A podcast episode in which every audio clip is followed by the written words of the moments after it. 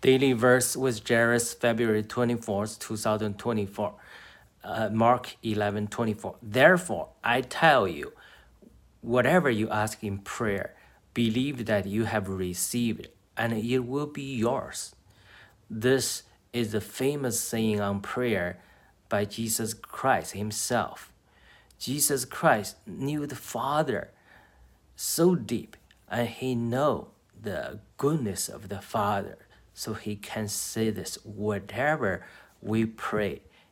When we are praying, if we believe we have received, we will receive. In other words, if we don't have faith, we have doubt, we may not receive it. Uh, the Father is in answering prayer business. If you put your request, put your order in prayer, God surely will deliver His answer. We have to have faith.